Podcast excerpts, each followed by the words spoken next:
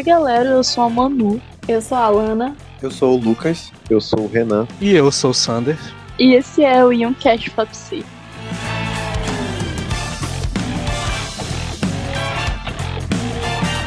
E no episódio de hoje a gente vai falar um pouco sobre a sombra, né? O conceito junguiano que a gente já tocou em alguns episódios, mas a ainda não focou exatamente sobre. E a proposta desse episódio vai ser tanto falar dos conceitos básicos, definições, mas também ter uma discussão baseada no artigo que é o artigo a Sombra e o Mal, o Paradoxo do Arquétipo Central, um estudo da ética pela psicologia simbólica junguiana do Carlos Billington. Mas a gente não vai se prender no artigo, a gente vai só usar ele como base para algumas discussões, mas o objetivo é de fazer essa discussão um pouco mais sobre conceitos e nossas opiniões e tal. Vai ser algo não tão fechado no artigo. Lembrando das nossas redes sociais, que se você ainda não segue, vai seguir, vai deixar a sua vida muito mais feliz. Que é no Instagram e no Twitter, Underline Fapsi lá, um, ajudem a engajar as publicações, porque isso ajuda muito, muito, muito, muito o nosso trabalho e fazer compensar o nosso esforço aqui em manter o podcast. Então, vão lá, deem uma olhadinha, sigam. E a gente também tem o nosso e-mail, caso você se interesse em mandar algo pra gente, youngcast.fopsi.gmail.com E é isso, apoie o seu podcast amazonense.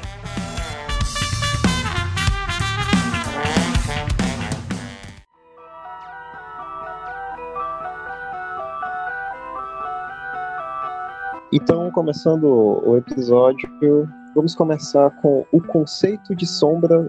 Sombra seria uma obscuridade produzida pela interceptação dos raios luminosos por um corpo opaco. Porém, como nós sabemos e vocês ouvintes virão a descobrir, a sombra, dentro do conceito junguiano, é uma coisa um pouco mais peculiar e que vai se dizer, vai fazer referência a aspectos do nosso inconsciente e da nossa personalidade. Então, Alana, você saberia dizer para nossos ouvintes o que é a sombra, segundo o olhar de Jung? Bom, Renan, é, com a leitura que eu tive, eu refleti muitas coisas até sobre o, o, próprio conceito que a palavra já traz, né? Como você falou, não sei o que, opaco, luminoso. E eu acho que é o, o chave, a palavra-chave no conceito de sombra para Jung seria realmente a questão de coisas escuras, obscuras, sabe? Coisas que a gente não, não quer ver ou que a gente esconde. Que por isso, muitas vezes, assim, numa visão mais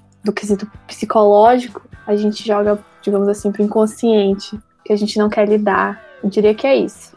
Puxando então esse gancho, a gente pode lembrar em alguns episódios passados que a gente fez aqui no podcast, em que a gente abordou em maior ou menor quantidade a respeito desse tema, né? A sombra. Sendo a sombra um dos principais processos, um dos quatro pelo menos, processos que o indivíduo tem de passar para alcançar a sua individuação, né? A alcançar um aspecto superior, digamos assim, da personalidade do indivíduo. Como nós já vimos, a sombra sendo um desses aspectos é de suma importância para essa evolução, digamos assim. Mas vocês acreditam que talvez a sombra tenha maior destaque ou menor destaque dentro desse processo? Alguém poderia falar um pouco sobre isso? É, segundo o próprio Jung, quando ele vai falar, acho que é no AI, no, livro dele, né? Ele vai falar que não é que tenha mais destaque por ser mais importante, mas é que, como a sombra é um, um, um arquétipo que é muito mais fácil de perceber, porque tem uma, um envolvimento emocional bem claro quando tu tá tendo é, contato com ela, ela acaba sendo mais valorizada por ser mais simples, entre aspas, de perceber apesar de não ser realmente simples, mas como tem todo um processo emocional envolvido na percepção desses teus aspectos negativos, é, fica um pouco mais fácil do que, por exemplo, tu enxergar o ânimos o Animas, que aí já é um trabalho mais que demora, demanda mais. Mas é exatamente por essa natureza mais eh, passional que envolve esse contato com a sombra que eu imagino que ela acaba tendo esse terror de importância e também por ser um, um, aspecto que chama muita atenção pela sua característica assim motriz, sabe? De ser, o nome já te desperta algo. Quando fala sombra da teu psicológico, tu já vai ter alguma ideia formulada sobre ela. E eu já acho, Sander, eu queria falar, acrescentar assim que as palavras que o Jung escolheu foram muito bem escolhidas, assim, com muito cuidado, porque ela já remete esse significado simbólico mesmo quando a gente traz a sombra. Então, quando a gente pensa numa sombra do psiquismo, a gente associa essas coisas mais que pra gente são negativas, né? Mas ele já traz essa visão contrária, dizendo que não é necessariamente tão ruim que faz parte, né? Eu queria dizer também que um detalhe que eu acho importante, que é até um olhar mais físico da coisa, a sombra ela implica numa luz. Não existe sombra, né? Se tá tudo escuro. Se é tudo escuro, é tudo escuro. Então, ela implica mesmo nessa dualidade, né, de claro e de escuro. E ela ganha esse local dela, assim, desse, dessa maneira, né? E com todos esses conceitos do eu divino, né, da divindade, acho que ela, ela realmente se faz uma coisa assim intrínseca que é indispensável mesmo do ser. Por isso que ele fala tanto, né, bate tanto na tecla da gente não detestar tanto ela assim, porque ela realmente faz parte do, do ser, né? E eu acho que complementando isso aí que a Ana falou, a sombra não só indica a existência de uma luz, como indica também a existência de um objeto que vai estar sendo intermediário né, entre a luz e a sombra, pois a luz vai iluminar uma face do objeto, enquanto a outra face vai refletir, talvez esse símbolo vai refletir essa sombra. E eu acho que se a gente for buscar conceitos simbólicos bem básicos dessa espécie de, de símbolo, né, na verdade, esse símbolo por si só, completo, esse arquétipo, a gente vai cair em duas coisas que, que me remetem a isso de cara, que seria esse aspecto maniqueísta cristão, né? De que onde que há essas, essas, duas, essas duas forças ambíguas de quase, quase igual potência, que seria o bem e o mal, a luz e as sombras, assim como a gente vai cair também numa questão muito mais primal, muito mais primórdia da, do ser humano, que é onde a sombra indica um perigo, né? Indica algo ali que é o desconhecido que muitas vezes pode não conter um perigo, mas que pelo simples fato de você estar tá presenciando aquele evento que é uma coisa desconhecida, soturna, uma coisa sombria, você começa a temer de alguma forma aquilo, justamente pelo fato do desconhecido. O desconhecido causa esse temor e o desconhecido sempre vai causar esse temor e eu acho que é por isso que a sombra é um dos aspectos que mais a gente vai falar em relação ao Jung e que mais a gente vai se remeter, justamente porque eu vou falar de uma questão básica do ser humano que é o desconhecido dentro de nós mesmos. Como algo está dentro de nós mesmos pode fugir tanto né, da nossa consciência, do nosso ego. E é aí que a, a sombra vai entrar. Primeiramente, é, de forma superficial, que é aquilo que a gente vê, aquilo que a gente reflete, consegue olhar para trás e notar, e posteriormente vai se refletir também numa coisa muito mais profunda, que é aquilo que a gente vai ter que seguir inúmeras linhas, analisar diversos comportamentos, diversas falas, para poder chegar ali a um ponto central que está emanando aquela sombra, né? que nesse caso seria uma coisa muito mais profunda dentro da nossa consciência, entrando no próprio inconsciente.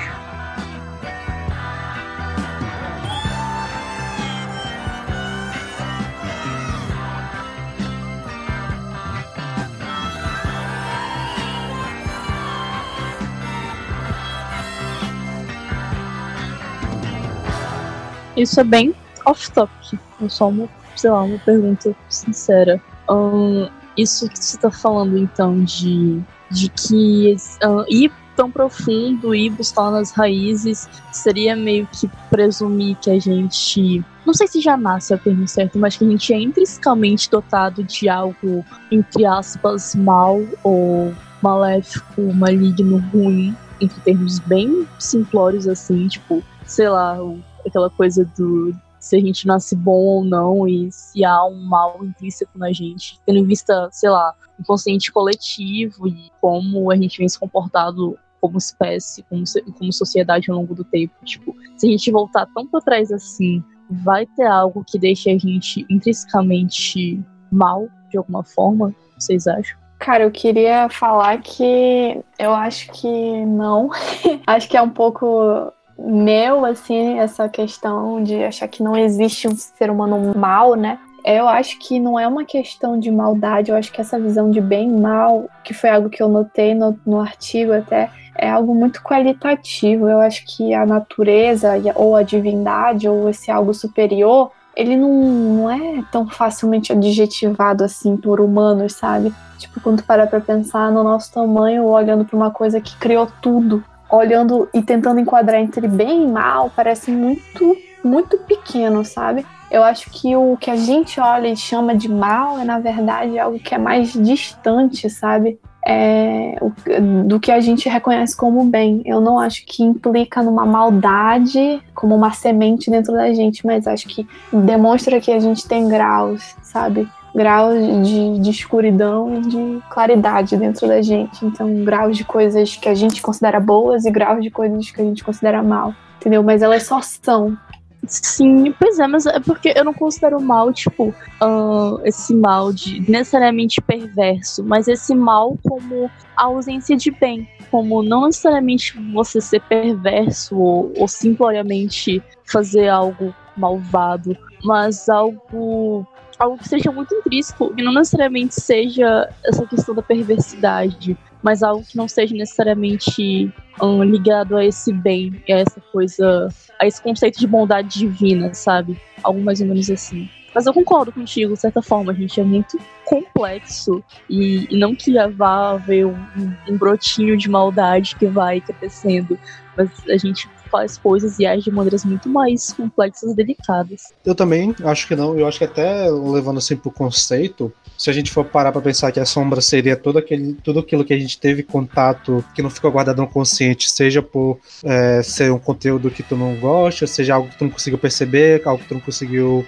processar, ou algo que tu simplesmente esqueceu ou optou por esquecer, é, esse lado maligno seria mais talvez em, em função de tudo que a gente já vive no mundo já seja de forma maligna, não por causa do, de ser algo inerente, mas porque a sociedade já é assim. Então, quando ela sai do consciente e vai pro consciente, ela toma essa forma mais pura da sociedade, sei lá. Mas aí também tô viajando aqui. Mas pelo menos é, eu não acredito que seja algo inerente, nem acho que a teoria do Jung fale sobre isso. Acho que é mais que todo esse conteúdo que a gente vai subtraindo e vai colocando pro inconsciente, ele vai tendo essa carga negativa, porque inicialmente ela já era negativa de alguma forma. Por isso até que foi parar no inconsciente.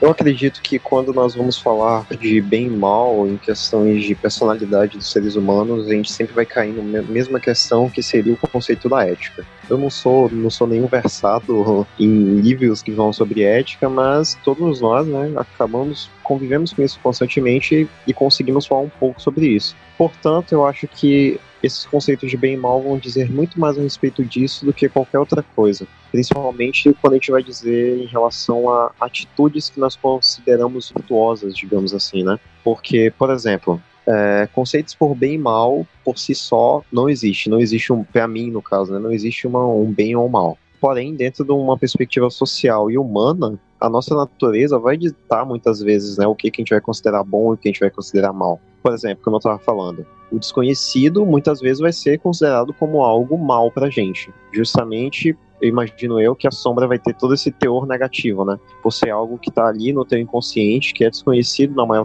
em sua grande maioria, pro indivíduo, pro ego consciente. Daí, é, como a gente, quando a gente vai pegar numa questão mais social, a gente vai, vai levantar pontos como, por exemplo, as inclinações do, do comportamento do ser humano. Nós somos seres primariamente sociais. Então a gente vai valorizar muito, muitas vezes o social acima de muitas, muitas coisas que a gente tem na nossa vida, isso de forma até mesmo inconsciente, né? A gente podia até relacionar isso com alguns arquétipos, instintos, mas enfim, são necessariamente são, na verdade, exatamente esses instintos. Portanto, a gente vai ter algumas tendências como ajudar o próximo, porque isso de alguma forma beneficia o nosso grupo e beneficia nós mesmos. Então, daí a gente tira um conceito que seria tido como bom, não por ele ser bom por si só, mas sim por ele, ser, ele ter uma utilidade dentro de um conceito social, e isso vai se transplantar numa questão muito mais moral, né? Algumas pessoas vão levar isso como a, a sua regra moral da sua vida, ajudar o próximo, etc.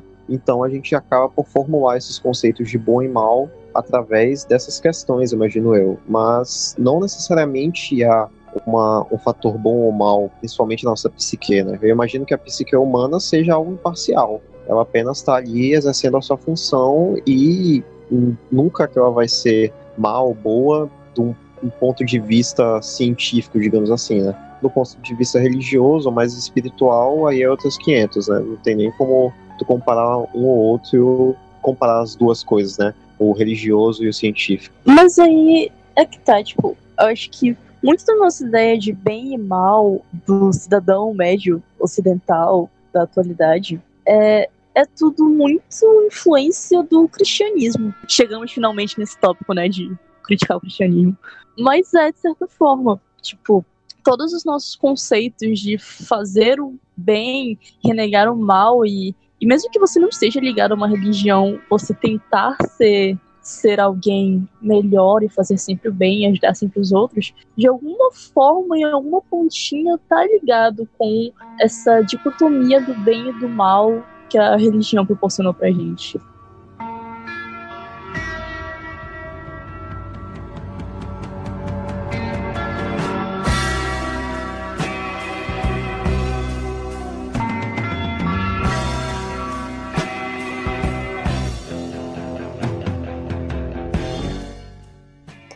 Eu acho que ele traz isso no texto e eu vou fazer o papel de advogado do diabo aqui com vocês, que é a, é a profissão de formação aqui, que eu não acho que o cristianismo está errado em, em, querer trazer. Eu acho que talvez os, os representantes, eu lembro do texto dele falando do padre e da maneira como ele falava do padre e do quanto ele estava profanando todo, toda a história quando ele falava de Deus daquela maneira, como se ele conhecesse Deus e tudo mais.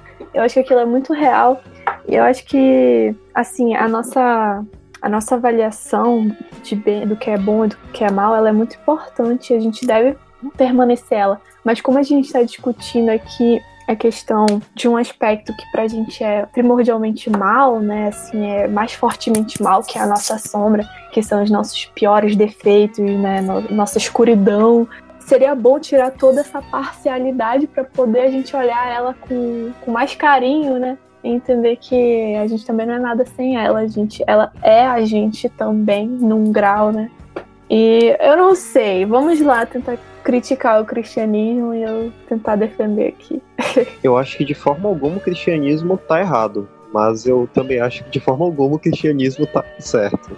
Eu acho que cristianismo vai entrar numa questão mais de regras morais, né? Não vai ser uma ética, uma ética completamente definida, né? Porque vão ter coisas no cristianismo que, em sua essência, podem ser consideradas boas devido àquela questão que eu já falei de que, dentro do nosso contexto social, são regras que vão auxiliar no desenvolvimento do ser humano em sociedade. Porém, eu acho que também, muitas vezes, isso aí não vai ser regra, né? Então, não tem como tu, apesar de que o cristianismo é sem dúvida uma das coisas que modula, que compõe a nossa sociedade, eu acho que de forma alguma o cristianismo vai ser uma regra para se definir o que é bom e o que é mal. Visto que, por outras perspectivas, algumas ações do cristianismo são do cristianismo, algumas coisas dentro do cristianismo são tidas como mal ou sem virtude, né? Tal, quanto, tal como a autoridade da, dessa figura divina, do Deus cristão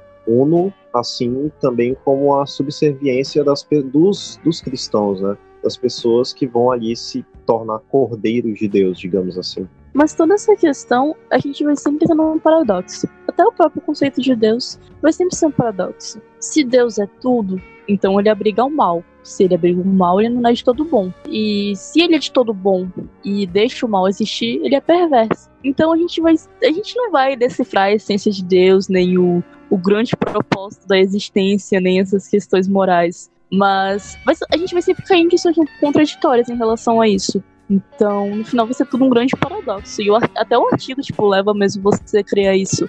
Que tudo vai ser sempre um, um grande paradoxo. A gente lidar com as nossas questões mais sombrias e, e que a gente negligencia e a gente lidar com os nossos atos de bondade e buscar a individuação. Tudo vai sempre cair num grande paradoxo. Acho que por isso que, pensando agora no que você falou, é por isso que é tão importante a gente questionar o que, que é bem e o que, que é mal. Porque quando a gente fala de Deus e a gente admite que ele possa ser mal, que Deus é esse que permite maldade? Se ele é tão bom, se ele é perfeito, se ele é tudo, né? E é aí que tá. Por isso que eu acho que o bem e o mal são coisas nossas, assim, são coisas da nossa visão, da, do ponto que a gente tá, que é o que a gente consegue ver. Porque eu acho que Deus, ele tá procurando mais fazer a gente compreender ele do que outra coisa. Nossa, meu Deus, eu tô parecendo evangélico, que é isso?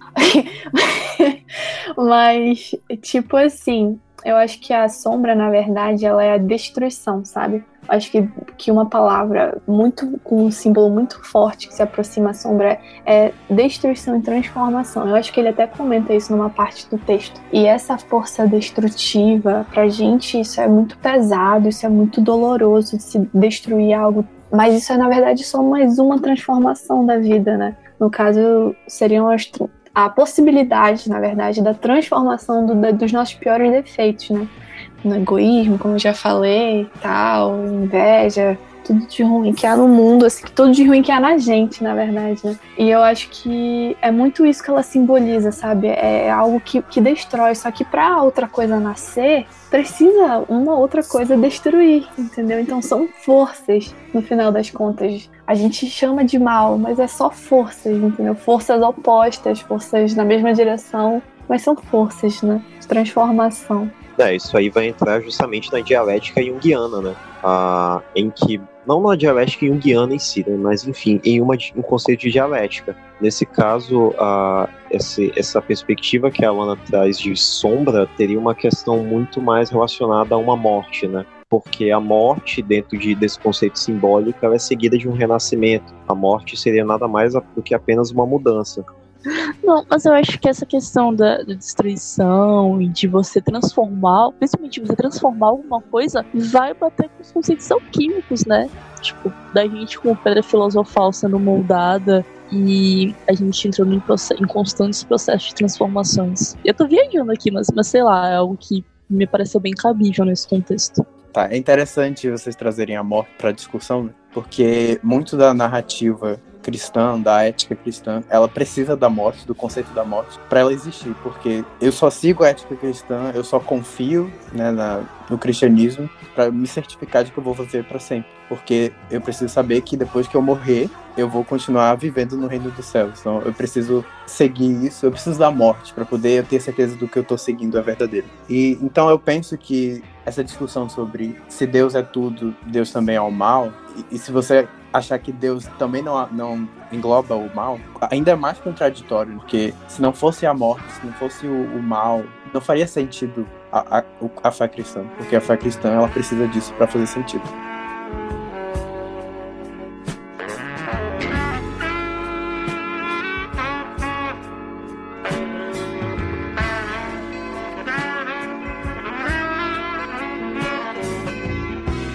Mas por que vocês acham que o homem precisa descer ao abismo para alcançar a iluminação? Ah, eu gostei muito dessa pergunta porque eu acho que é um dilema que todo mundo passa, não dessa maneira, mas por que, que a gente tem que passar por algumas coisas tão difíceis para chegar a certas compreensões, né? E eu acho que é muito também da, da minha visão do mundo, né? Assim, eu respeito quem não, não acha que, que seja isso, mas a, com todo esse papo de luz e sombra, a gente percebe que a gente precisa unificar esses dois, que é até o processo de individuação que eu acho que Jung fala muito, né, que ele menciona muito, que é unificar, unir esses dois lados, essas duas polaridades tão diferentes, é fazê-las somarem juntas, né, e, virarem um todo juntas.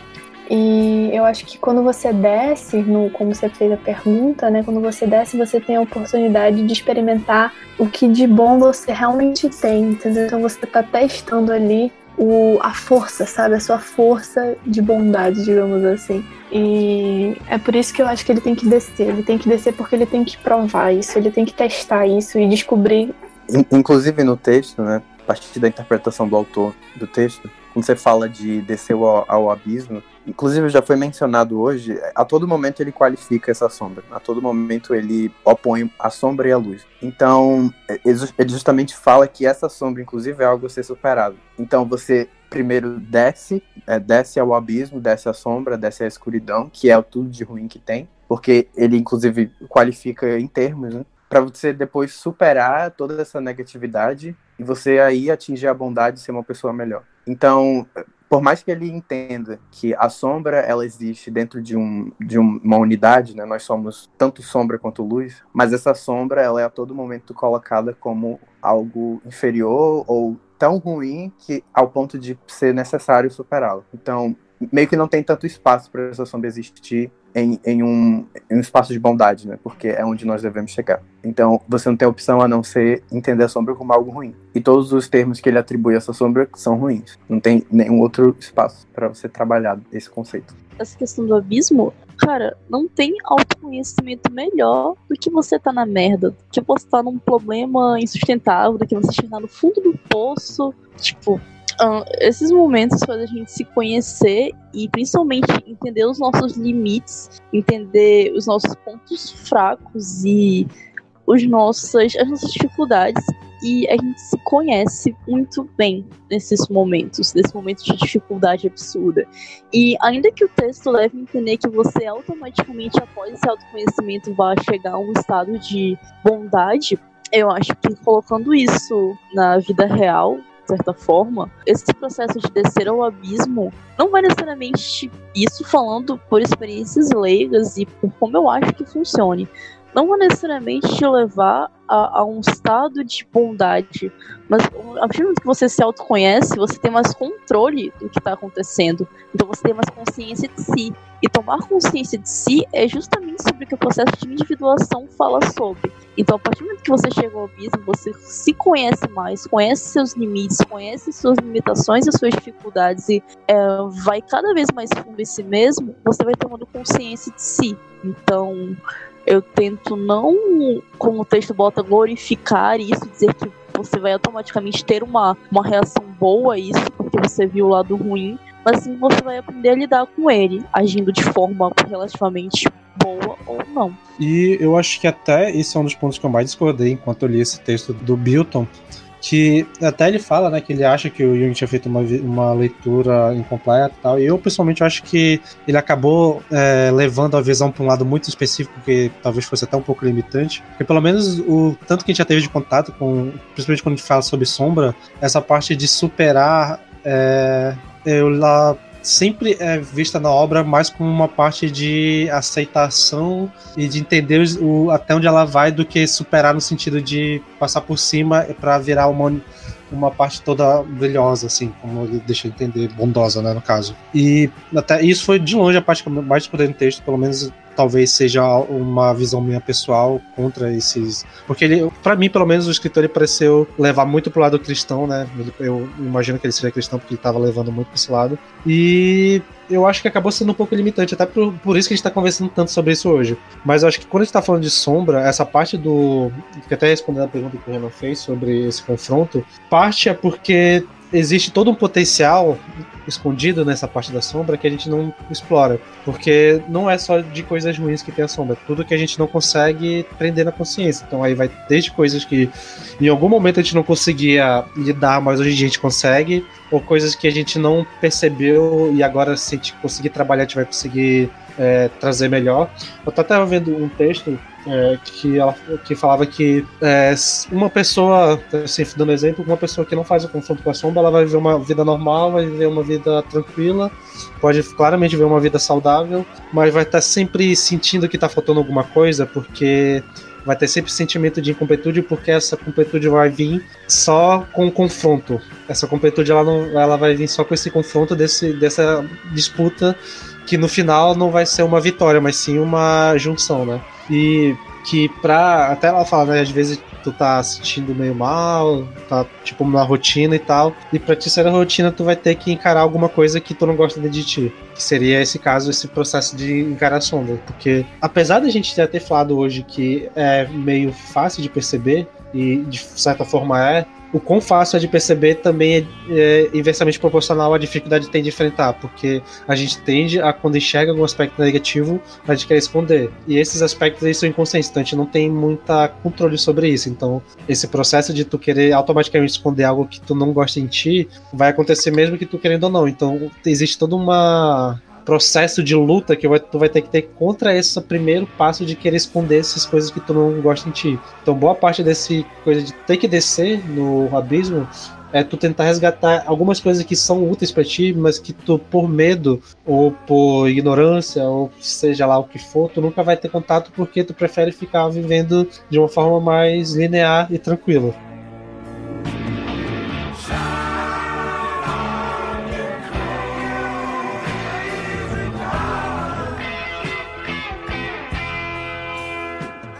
Mas a gente tá conversando bastante sobre sombra, mas a gente não chegou a conceituar exatamente de forma muito didática, assim, mais científica até, né? Então, como a gente já, já passou por, por isso várias vezes, a sombra vai ser todos os aspectos que saem do consciente e vão parar no inconsciente, tanto porque são materiais e objetos que você não consegue lidar naquele momento, tanto te fazendo algum mal pro teu ego, ou porque são moralmente dúbios e você não quer ter esse tipo de, de atitude ou pensamento no teu consciente, ou são coisas que você esqueceu, tanto por propositalmente de forma recalcada, né, ou por simplesmente o tempo ou coisas que você não percebeu. Então são todos esses aspectos que por, por algum motivo acabam escapando da consciência e elas não são perdidas, elas vão ser alocadas em outro lugar. E meio que rola esse processo de quando você coloca coisa nova, alguma coisa vai sendo perdida. Então, esse, existe uma troca constante entre conteúdo consciente e conteúdo inconsciente. E a sombra vai sempre absorvendo alguma dessas partes, desses conteúdos que são os mais moralmente duros. Eu queria acrescentar, Sonera, a tua conceituação, que eu acho que o Jung ele dá esse espaço para a gente falar de coisas que vão muito além, talvez assim, para quem acredita ou para quem não acredita, mais suspeita, dessa vida, sabe? Eu acho que quando a gente para pra botar numa balança assim, eu acho que os nossos defeitos, assim, mais particulares, eles são muito mais. Eles já estão com a gente há muito mais tempo, sabe? E eles são muito mais profundos. Eu acho que, como o Renan descreveu no começo, eles são a parte mais escura da nossa sombra, sabe? E o, o importante, assim, da gente entender do que é sombra, eu acho que é isso, de imaginar algo que a gente renega, mas que também faz parte, que, que diz respeito a coisas que nos deixam desconfortáveis, de encarar de frente, de bater de frente, né? Questionar e, e tá muito ligado também com a ideia da transformação, né? Do, do potencial de transformação que, que essa sombra pode trazer pra gente. Eu acho que eu acrescentaria isso só ao conceito. E a gente tá sempre falando aqui, né, que teoricamente a sombra é um dos arquétipos mais fáceis de, de confrontar, ou de perceber, pelo menos, apesar de ser um, um arquétipo inconsciente, mas a, acho que é bom a gente também mencionar que a forma quando a gente vai é, perceber a sombra é, funciona principalmente pela forma de projeção. Então, vai, o Jung vai falar na obra dele que principalmente a gente vai perceber a nossa sombra quando ela é projetada em outro ser, em outra pessoa. Então, todos aqueles conteúdos ou atitudes ou pensamentos que tu vê no outro e que, de, que tu sente que te desperta uma forma passional, seja por uma admiração inexplicável ou por uma raiva incontrolável, aquilo tende a ser algo que tu tá projetando a outra pessoa e que tenha da tua, um pouco da tua sombra ali. Então toda vez que tu fica puto quando tu vê alguém fazendo uma atitude que até tem coisas mais questionáveis que quando tu vê tu não fica tanto, então é possível que aquilo te desperta alguma passionalidade porque aquilo tem um pouco de ti lá no meio, mesmo que tu não queira admitir. A mesma coisa é quando tu adora alguma coisa, algum tipo de atitude, algum tipo de pensamento que tu não sabe muito explicar, talvez aquilo também esteja uma forma de projeção que tu esteja fazendo no momento. Quando Pedro fala de Paulo, eu sei mais sobre Pedro do que sobre Paulo. Exatamente. Eu acho que é assim que é. Tipo isso. E é uma coisa interessante, né, que se a gente pensa de que é, principalmente quando a gente age. É, acho que todo mundo tem esses momentos em que você tá vendo uma atitude sendo tomada por alguém e tu sente uma parada meio incontrolável tomando conta de ti. Tipo, não faz nem sentido tu tá sentindo daquela forma, sendo que tem coisas até que a gente considera moralmente mais questionáveis, a gente não se sente assim, mas aquele ponto específico, quando alguém faz, tu fica mais aflorado, é realmente porque não é só por ser alguém fazendo aquilo, é porque também tá te vendo ali naquele, naquele, naquela atitude. Mas essa coisa da projeção, de tipo, uh, eu me deparo com situações de, de pessoas próximas a mim falando coisas e, geralmente não são, tipo, coisas ah, absurdamente problemáticas, são coisinhas muito específicas, tipo, a pessoa falar que ela tem tal atitude com alguma coisa. E, e às vezes eu me irrito muito com isso, muito, muito, muito. E é uma coisa nada a ver, não é algo problemático, não é algo que afeta nada na minha vida, mas eu me irrito muito, muito, muito, muito, muito, muito, muito. E, e me estressar a ponto de pensar, caramba, por que, que essa terceira pessoa tem esse traço de personalidade que está me irritando tanto? E, e só depois, muito depois, eu ter um estalo de tipo, essa coisa que essa pessoa faz está me irritando tanto, porque eu sei que em algum momento eu ajo assim também mesmo que eu não queira admitir que eu haja, ou mesmo que eu não, não perceba que eu haja, aquilo ali tange a minha existência e vivência em, em algum momento. Tipo, sei lá, tem uma pessoa que.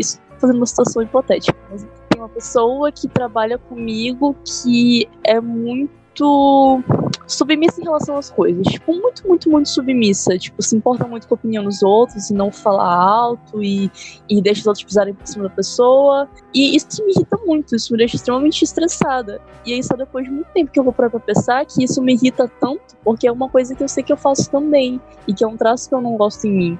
E, e, são esses pequenos estalos que eu comecei a prestar muito mais atenção no, no porquê a atitude das pessoas me incomodava tanto. E, e, e, como isso está afetando a minha convivência ao redor, de, de é, do quão impactante é você perceber os seus erros e as coisas que você tenta negligenciar ao máximo, refletindo nas outras, nas outras pessoas. Cara, isso é muito real, assim, isso é muito humano, eu acho. A gente aprendeu logo no começo, acho que vocês já tiveram também, né, do mecanismo de defesa. Acho que isso aí nem é crédito do Jung, né, de projeção, mas é muito difícil quando tu faz um exemplo a pessoa sentir da mesma maneira que tu sente frustração com aquele exemplo específico, né? Mas quando é com o nosso ponto fraco, a gente realmente sente esse incômodo de ver a outra pessoa fazendo e tal, e ter que admitir no final das contas que aquilo é muito mais nosso, né? Por que isso me irrita tanto, como tu falou? Não devia me irritar tanto assim, né?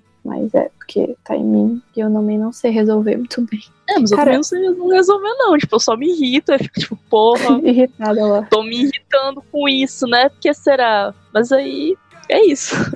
É tipo isso. É, é, o que eu falei, tipo, não é tu, não é tu entender aquilo ali, não. Agora eu vou parar de me irritar com isso e agora eu sou um ser humano completamente resolvido e realizado. É tu aprender a controlar a situação e autoconhecimento. Tipo, agora eu sei que. Agora eu sei o motivo que me irrita. E também você consegue perceber isso quando, na verdade, as atitudes de outras pessoas que você admira são exatamente o oposto das atitudes que você despreza, que você incomoda. E também diz mais respeito sobre como você queria ser é, do que aquela pessoa é melhor do que a outra. É mais como você se espelha mais. Ó, ela age de uma maneira que eu não ajo. E eu odeio essa pessoa, essa outra pessoa, porque ela age da maneira que eu ajo, então, e eu não gosto disso em mim. Então, sempre diz muito mais respeito a você. Né? Ou seja, você atribui uma, uma vantagem em cima de uma pessoa que você não conhece simplesmente porque você sabe o que, do que você não gosta em você mesmo. E uma coisa também que o Jung fala alguns textos deles, que é até.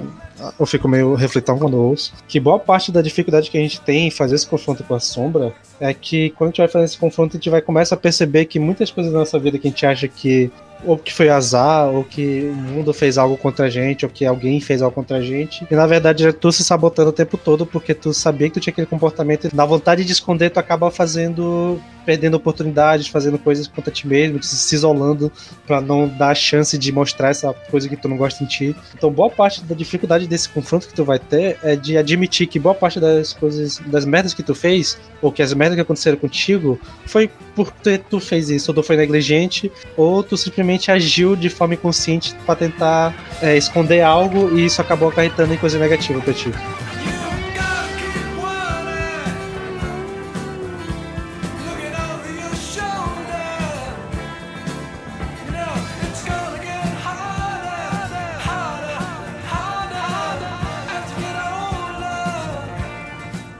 E aí eu quero entrar num ponto que é a gente sempre fala de sombra como se na maioria do tempo fosse justamente aquela parada de quando João fala de Pedro, João tá falando mais sobre si mesmo do que de Pedro. Mas eu acho que o, buraco é um pouco mais embaixo, né? Porque senão não teria justamente essa analogia de lidar com o abismo. A sombra, eu acho que é, parte dela vai se demonstrar nos outros, vai se vai se projetar nas pessoas, mas a grande essência dela tá em ti, né? Isso é não tem pra onde correr. E justamente volta, é, pegando essas coisas que o Sander falou, de ter de lidar consigo mesmo, com essas falhas que você tem que te causam essa extrema agonia que te, te, te impede, te aprisiona de fazer determinadas coisas na tua vida, é que esse aí vai ser o maior embate com a sombra, né? Talvez não o maior, mas um, um grande. E isso é cansativo, isso demanda tempo, isso demanda esforço, isso dá dor de cabeça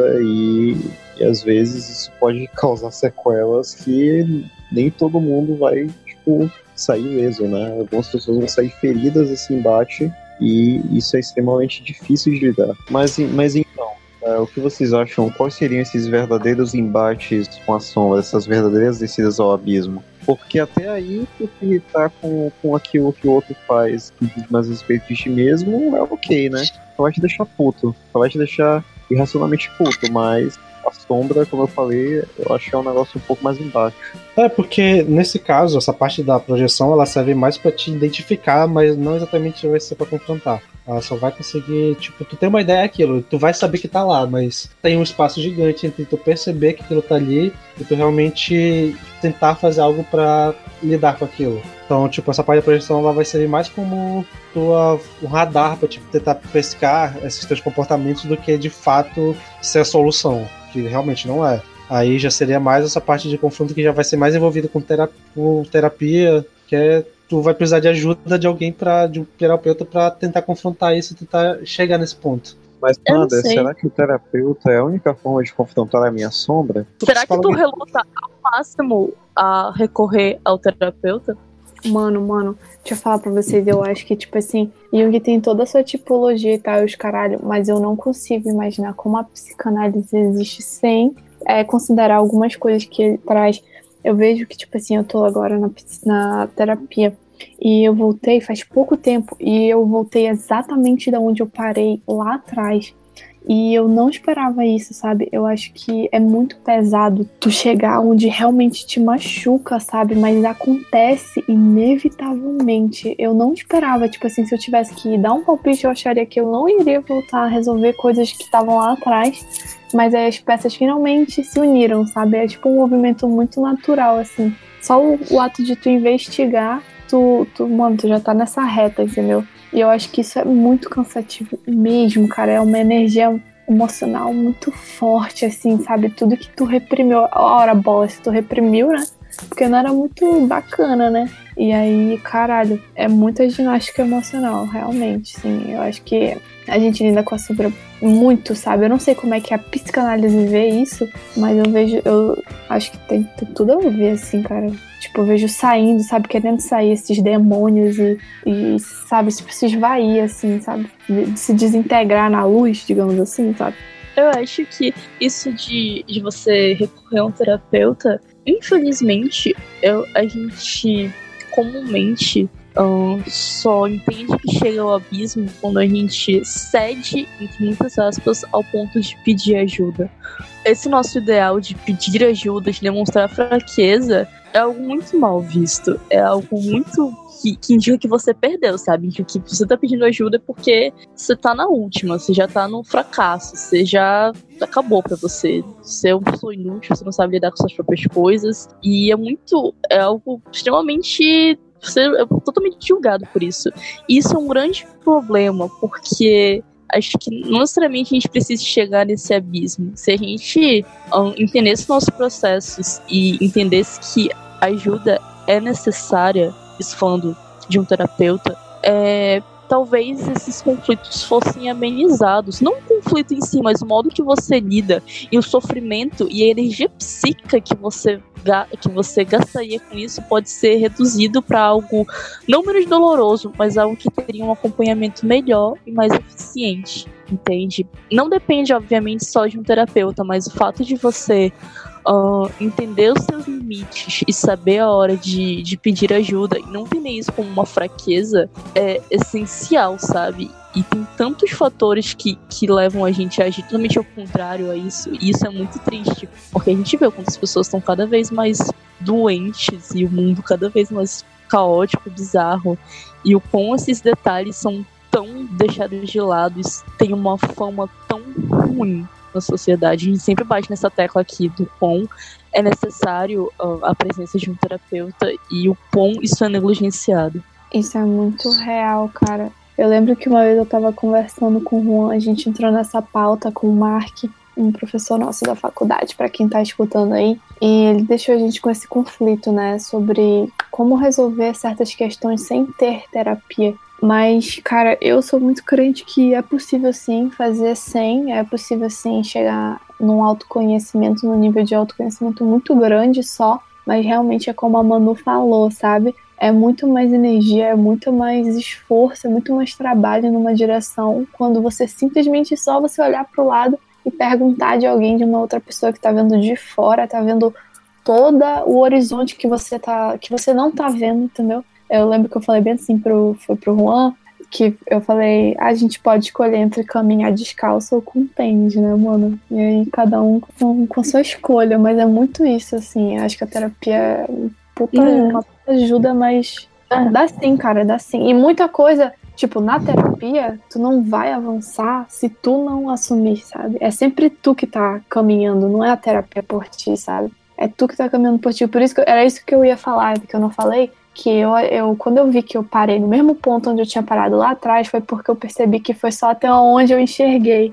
entendeu? Então ela, esse mesmo ponto me seguiu até agora e agora eu finalmente meio que enxerguei, mas enfim, né? Continua difícil. E a gente glorifica, a gente, tipo, falando que eu faço isso constantemente. A gente generalizando, né? E me incluindo. Ah, a gente glorifica muito o sofrimento. E o tempo todo. A gente vive numa sociedade que glorifica o sofrimento totalmente. Isso vai ah, desde uma escala individual até em questões sociais. E o sofrimento é inevitável, mas, sabe, é, é o que a Lana falou. Você pode caminhar descalço, pode caminhar com um sapato. E tem muito sofrimento e muita coisa que eu não diria que desnecessário, mas que ele poderia ser poupado ou então ser conver- convertido em outra coisa. Entende? Então, sei lá, vale muito da gente pensar sobre o que a gente anda sofrendo e o que a gente está fazendo sobre isso. Eu acho que tem um momento de caminhar descalço e tem um momento de caminhar de sapato. Agora, o cara que nega a existência do sapato e fala que o sapato é inútil é idiota. Mas a pessoa que, que tá o tempo todo descalça e não pretende botar um sapato também tá foda, né? Sei lá, é- não é tipo. É sempre dois polos da coisa, então a gente tem que ser muito bem equilibrado nessas escolhas. E sei lá, exige, exige muita, não sei, coragem e saber analisar a si mesmo e as coisas ao seu redor pra botar o sapato. É muito louco isso. Mas, cara, eu acho que a real é que pouquíssima gente usa sapato, digamos assim. Se tu for considerar que é uma ajuda, né? O sapato é uma ajuda, eu acho que a gente é muito teimoso, assim, na nossa visão, sabe? Eu percebo isso muito, assim, para as pessoas mais velhas. O que a gente acha que quando a gente vai crescendo, a gente vai amadurecendo, mas na realidade as pessoas não conseguem olhar para o lado e e ter uma confiança no feedback daquela pessoa que tá do seu lado, porque a terapia acaba que é um pouco disso, é de você confiar em alguém para te dizer coisas que você não tá vendo. E a gente não, às vezes não consegue fazer isso pelas pessoas também, sabe, de maneira o máximo que der imparcial, assim, deixar pelo menos de lado as nossas preferências, botar na frente assim, é ajudar aquela pessoa, acima de tudo, dar um é, mostrar para ela coisas que ela não tá vendo de fato e que estão machucando ela muito. Cara, pouquíssima gente realmente aceita uma ajuda, recebe e consegue dar. E sapato é caro, né? A gente tem que parar pra pensar nisso também. Um, tange diversas questões. Não é só, tipo, sei lá, é sempre muito simplório chegar e fazer um cartaz e falar, cara, você tem que ir pra terapia, cara, nossa, vai no terapeuta, vai super mudar a tua vida 100%. É muito sem noção você chegar e mandar esse discurso. Então, a gente tem que sempre adequar o que a gente fala. Não faz sentido chegar e presumir que todo mundo tem as mesmas condições e a mesma vida e, sei lá, só chegar e falar, ah, bota um sapato. Vai dar certo sim. É tudo muito mais complexo do que isso.